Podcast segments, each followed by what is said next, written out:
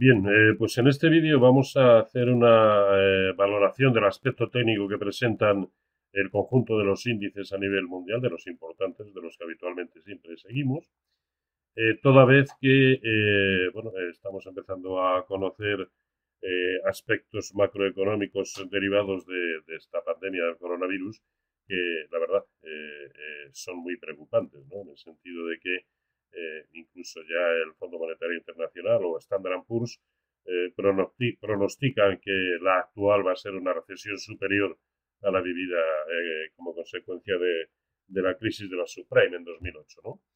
y hay mucho, por ejemplo, el dato que acabamos de conocer en la jornada de hoy, un dato de paro de 300.000 personas que van al paro en, España en el mes de marzo, que es el peor dato de la historia es que deja un poco lugar a, dudas de que eh, vamos a vivir tiempos convulsos y sobre todo caracterizados por una fortísima volatilidad.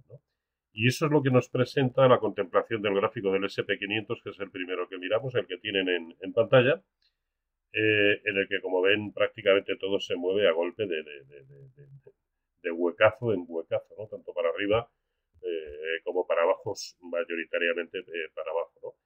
Sobre qué forma tuvo de, darse la vuelta después de, las tremendas caídas iniciales, el 23 de marzo, y al día siguiente confirmándonos una, un giro al alza en forma de, em, lucero del alba, que efectivamente hacía prever eh, una, una corrección a modo de rebote, que ya ha ido a buscar niveles próximos al 50% de lo que había sido solo el último latigazo bajista y si contemplamos el total de la caída desde los máximos históricos, eh, pues ha llegado, eh, ha ido a buscar niveles pues del 38.2 de lo que había sido precisamente eh, esa, caída inicial. ahora bien, dado que ya ha ido a corregir algún nivel de corrección proporcional de Fibonacci, pues quizá cabe pensar que, a ver, caben como siempre dos opciones que vaya a buscar niveles superiores dentro de la corrección y por lo tanto una continuidad en el rebote, o que mm, digamos que ya ha cumplido con la ortodoxia de lo que es la corrección a un impulso bajista anterior. ¿Por qué? Porque ya ha ido a corregir uno de los niveles importantes de Fibonacci. Luego perfectamente podría suceder lo contrario, que a partir de ahí, como empieza a escenificar el origen, el, huecazo en la jornada de ayer, eh, a partir de aquí hayamos asistido a los máximos y eh, prosiga el escenario eh, bajista que solamente va a quedar confirmado por debajo de los mínimos del día 23 de marzo en la zona de 2190 que pasa a convertirse en la resistencia de referencia. De igual manera, los máximos que ya ha marcado en la zona de 2630 pasan a convertirse en la referencia obligada para pensar en rupturas de resistencias y por lo tanto continuidad en el rebote por muchos otros motivos, eh, algunos de ellos incluso macroeconómicos. Eh, yo sigo contemplando como más plausible el hecho de que eh, haya, se haya reiniciado el escenario bajista de corto, medio y, largo plazo. De la misma manera que cuando después de asistir a todas estas caídas y de haberse detenido en niveles, de, en niveles importantes de soporte, decíamos, a ver, lo normal es que ahora asistamos a un rebote que dada la magnitud de la caída previa también puede ser importante. Y efectivamente en esas estamos o hemos estado. Eh, eso es lo que ahora mismo trataremos de, determinar, eh, o estamos tratando de determinar. Para mí, prosecución del escenario bajista desde el momento actual.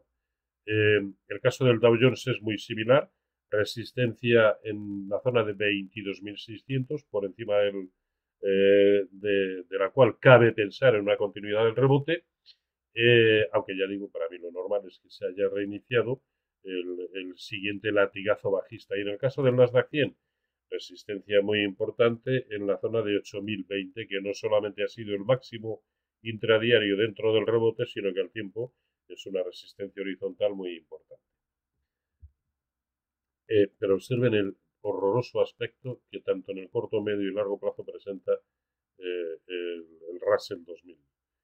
Fíjense ya se ha ido muy por debajo del 50%, pero ojo, de toda la subida que se inició en 2009. Es decir, el deterioro a corto plazo es tremendo. Y este, al igual que el SP500 son 500 empresas, este son 2.000.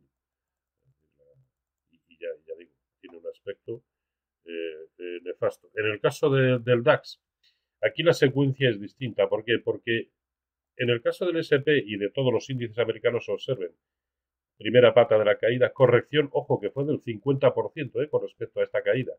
50%, con lo cual perfecto, cumple criterios fabulosos de, de ortodoxia dentro de lo que es un escenario de continuidad bajista que quedó confirmado al perderse esos mínimos a la baja. ¿Y en qué estaríamos? Onda 1, onda 2, onda 3, onda 4 y habría comenzado la onda 5. Y todo eso sería una gran onda A, con lo cual faltaría B, inmenso rebote, pero faltaría C. Horrorosa nuevamente caída. Todo esto, evidentemente, no va a suceder en el transcurso de tres semanas, ni de un mes, ni de tres meses. Es algo que probablemente se prolongue en el tiempo y según mi escenario, pues en el torno de dos años y medio aproximadamente. Eh, con sus, incluyendo lógicamente los correspondientes rebotes y la supuesta onda B, eh, absolutamente todo el proceso, pero enmarcado ya sí dentro de un escenario bajista de largo plazo. Bueno, bajista, al menos correctivo largo plazo, puesto que al fin y al cabo no será más que venir a corregir a todo lo que se inició bien en 2009 o bien en 2003. Eh, y decíamos, en el caso de los índices europeos es distinto porque aquí han caído del tirón. Del tirón y eh, eh, en ningún momento se ha llegado al, al, primer nivel de corrección proporcional de Fibonacci. Esa es la zona de 10.400 en el DAX. Objetivo que parecía más que plausible, pero que de momento se está quedando escaso y que no es en absoluto inalcanzable, al igual que los siguientes, 11.050 y 11.700 en un mejoradísimo contexto a corto plazo, no son descartables, pero me parecen eh, eh, más improbables que el hecho de que ya hayamos visto el conjunto del rebote y estemos en el inicio de otro impulso bajista. Pero bueno, ya digo que eso, eh, esto no, no, va de llevar la razón, hay que tener un escenario en la cabeza, pero si lejos de suceder el que ahora mismo me sigue pareciendo más probable, que es una continuidad de las caídas, si vemos niveles por encima de estos máximos en la zona de 10.100, pues a confiar en que el rebote sea superior, si es que no hay, no hay más. Eh, en el caso del Eurostox 50, fíjense, ha quedado muy próximo al 38.2, pero no ha llegado. Es decir, más o menos el mismo aspecto que presenta el DAX y el mismo que presenta el CAC 40. Fíjense, casi casi ha estado en el 38.2. ¿De acuerdo? Pero es que el que sigue siendo, sigue teniendo un aspecto horroroso eh, es el IBEX 35.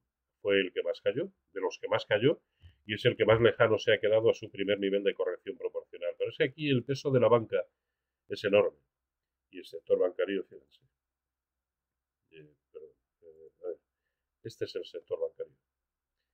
Y así es imposible. Fíjense que está ya otra vez muy próximo a los mínimos. Precios de cierre sobre todo, muy próximo a los mínimos. Y fíjense que en la medida en que el DAX ahí lo tenemos, ha casi alcanzado el 38.2 de la caída, o el Eurostox 50, ahí casi ha alcanzado el 38.2 de la caída, observen el, el sectorial bancario. Fíjense, fíjense dónde estaba el 38.2 de la caída, y fíjense dónde se ha quedado.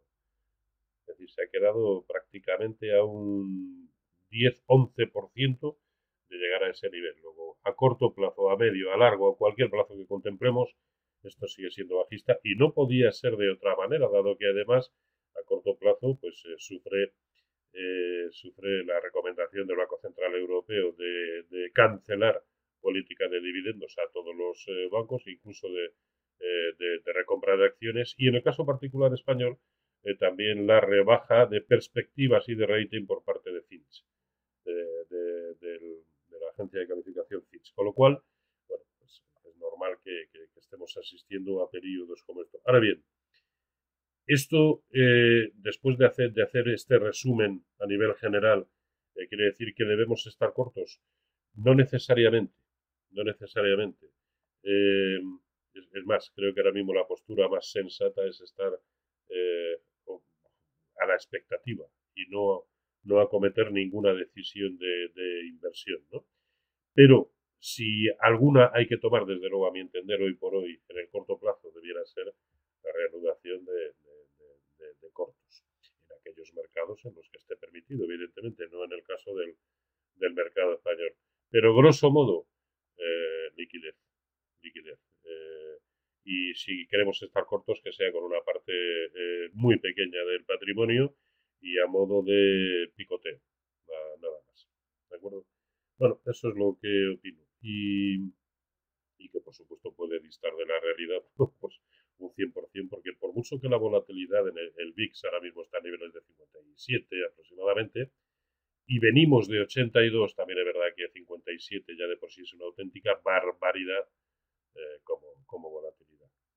Y en estos momentos de volatilidad es que a lo mejor para cerciorarnos de que hemos tomado la decisión correcta o de que estamos en el lado correcto, tenemos que estar dispuestos a asumir a lo mejor un movimiento en contra de un 5 o 6% y, y quizá no sea prudente eh, hacer, hacerlo así. Así que eh, quienes se lo puedan permitir, liquidez. ¿De acuerdo? Venga, pues eh, un saludo, eh, eh, muchísima salud, cuídense y feliz negocio en la medida de lo posible.